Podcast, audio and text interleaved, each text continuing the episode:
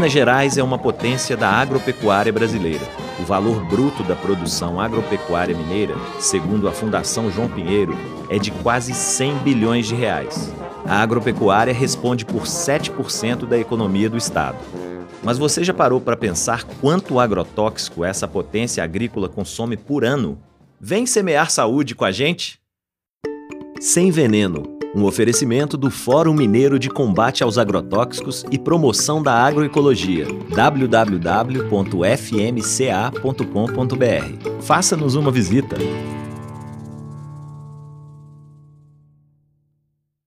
É raro um ranking nacional de produção agrícola em que Minas Gerais não esteja ao menos num dos três primeiros lugares. Da produção de café à de cebola, da cana à mexerica, se Minas não é o maior produtor nacional, é o segundo ou terceiro colocado.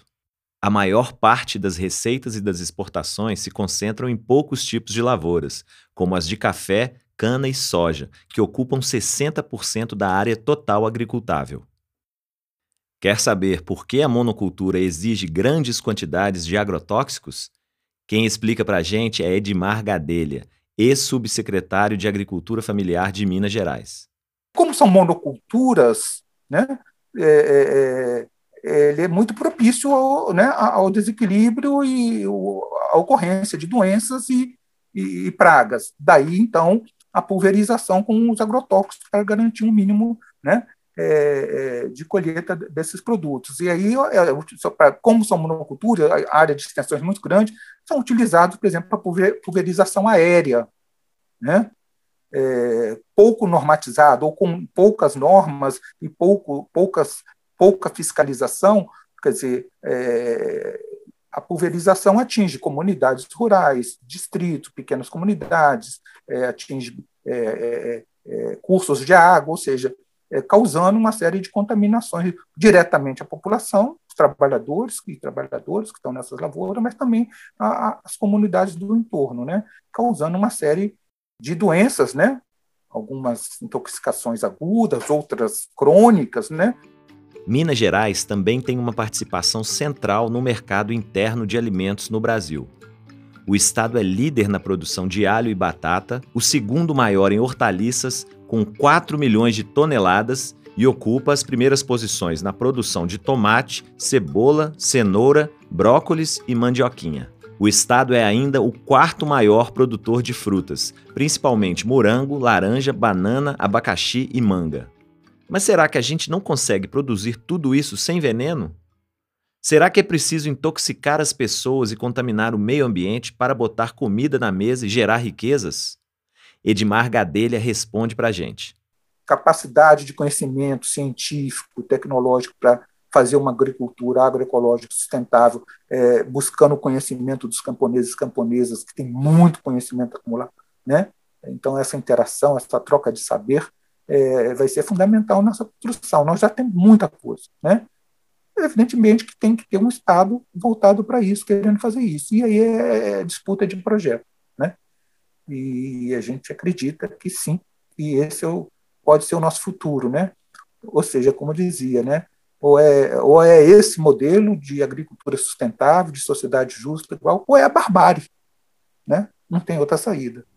Nós estamos nesse, nessa encruzilhada. Pois é, outro ranking em que Minas disputa as primeiras posições é o da intoxicação por agrotóxicos. Entre 2013 e 2017, houve 4.323 casos no estado, isto é, mais de dois por dia. As intoxicações agudas no mesmo período cresceram 345%. E nós estamos falando dos casos que chegaram a ser registrados. A grande maioria não é. Os mais ameaçados são os pequenos agricultores e trabalhadores rurais, que trabalham diretamente ou próximos às áreas de aplicação e que também têm menos acesso à informação, à assistência técnica e muitas vezes trabalham sem equipamentos adequados. As legislações estaduais também são atrasadas em muitos pontos. Em Minas Gerais, por exemplo, é permitida a pulverização de agrotóxicos por via aérea, isto é, por aviões, método banido da União Europeia há 15 anos.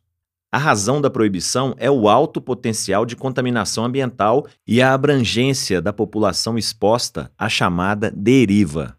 Segundo a Associação Brasileira de Saúde Coletiva, a Abrasco, estima-se que existam no Brasil mais de 400 mil pessoas contaminadas por agrotóxicos e cerca de 4 mil mortes anuais. Você deve estar se perguntando quanto isso custa ao Brasil todos os anos em gastos com saúde. Pois é, você sabia que toda essa montanha de agrotóxico consumida no Brasil paga menos impostos que o resto da cadeia produtiva? Mesmo com o peso que impõe ao Sistema Único de Saúde, os agrotóxicos contam com isenções fiscais no Brasil. A isenção fiscal, na prática, é dinheiro do qual o governo abre mão para estimular a economia, apostando que os ganhos para a sociedade serão mais amplos do que a arrecadação dos impostos, simplesmente. Só em 2017, o mercado de agrotóxicos movimentou 30 bilhões de reais no Brasil. Mesmo assim, a indústria do veneno teve um desconto de quase um bilhão e meio de reais no pagamento de impostos. Esse valor seria suficiente para financiar 6.500 propriedades da agricultura familiar pelo Pronaf. Segundo dados da Terra de Direitos, FIAM Brasil e Associação Brasileira de Agroecologia, a cada 100 dólares gastos com agrotóxicos, 128 dólares têm de ser empregados em tratamentos médicos por casos de intoxicações. Quer dizer que a gente abre mão de receitas mesmo tendo gastos maiores com saúde? É isso mesmo, Edmar? Você isenta ICMS e IPI de agrotóxico, né? E por outro lado, é, o Estado gasta, né, através do SUS, é, fortunas né, para garantir saúde de trabalhadores e trabalhadoras intoxicados. Né? Quer dizer, isenta de um lado e gasta do outro. Né? Quer dizer, é, é o que a gente considera o absurdo dos absurdos. Né? A conta não fecha. E quem paga no final é você. Mineiro não leva desaforo para casa, não é? Contra todo esse veneno, a organização da sociedade civil, por meio de cooperativas, sindicatos, ONGs, universidades e órgãos de Estado, está virando esse jogo. A Política Estadual de Agroecologia e Produção Orgânica, conhecida como a PEAPO, instituída pela Lei Estadual 21.146 de 2014, permitiu a criação de uma rede intersetorial com foco na redução gradual do uso de agrotóxicos em Minas. Ela prevê desde o desenvolvimento da atenção integral à saúde de populações expostas, da vigilância sanitária ao acompanhamento médico do trabalhador, até a eliminação de subsídios e taxação progressiva das substâncias mais tóxicas. Você sabia que a Zona da Mata, o Sul e o Sudoeste mineiros são polos de produção agroecológica e de orgânicos? E que em breve devem se juntar a eles o norte de Minas e os vales do Jequitinhonha e do Mucuri? Com esse reconhecimento jurídico, os trabalhadores poderão receber do Estado uma série de estímulos e apoios para desenvolver a produção do jeitinho como ela está hoje, sem veneno. Se interessou? No próximo episódio, nós vamos falar só de agroecologia, porque ela é boa para você. Semear saúde é o que fazemos no Sem Veneno, o podcast do Fórum Mineiro de Combate aos Agrotóxicos e Promoção da Agroecologia. Até lá, gente. Com Deus.